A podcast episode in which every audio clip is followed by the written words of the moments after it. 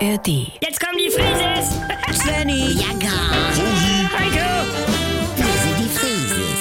Wir sind die Frieses. Jetzt leg doch mal das Handy weg und such mal die Fahrkarten. Gleich kommt bestimmt der Schaffner. Nee, ich guck gerade nach dem Typ, der Oscar-Moderator hier, der von, von How I Met Your Mother. Wie heißt der? Wie heißt der? Das ist Neil Patrick Harris. Wie bitte? Ja, ich komme nicht umhin, ihr Gespräch zu belauschen. Und das Witzige ist ja, dass er auch bei Gone Girl mitgespielt hat. Und Rosamund Pike gehört ja für ihre Amy in dem Film auch zu den besten Hauptdarstellern. Wer, wer bist du denn eigentlich? Sven Friese, wir fahren gerade nach Berlin. Körperwelten. Ja, Aber als Museum jetzt. ja, viel Spaß. Benny, lass die Leute mal.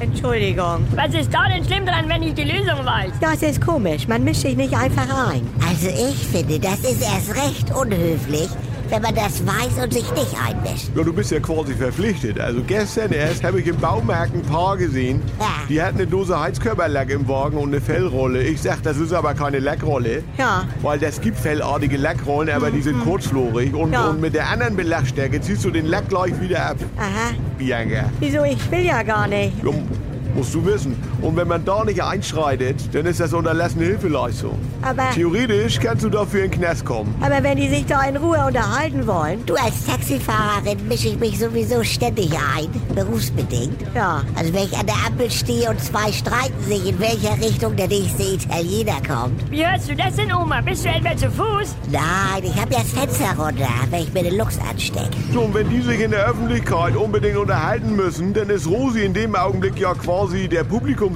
Ja. Du, manchmal möchte ich dazwischen schreien, aber ich kann es nicht. Was hast du denn? Auf dem Betriebsausflug von Menk und Bode Ja. waren wir auf einer Naturlernfahrt. Immer so ein Scheiß, der würde ich auch schreien. Nee, das war toll. Aber da standen wir vom Eichhörnchen Kobel und die Tochter vom Juniorchef fragt, was sind das?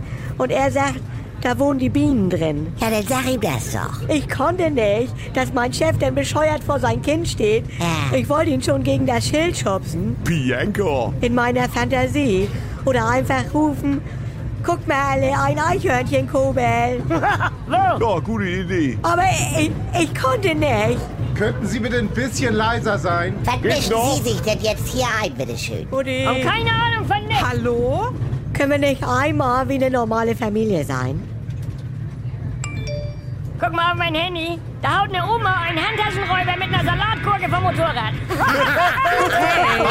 Entschuldigung. Sorry. Hallo, hier ist euer Svenny und jetzt kommt die geilste Herde. Wenn ihr noch ein bisschen weiter ablachen wollt, dann ist hier vielleicht auch die Quo-Oase was für euch, ne?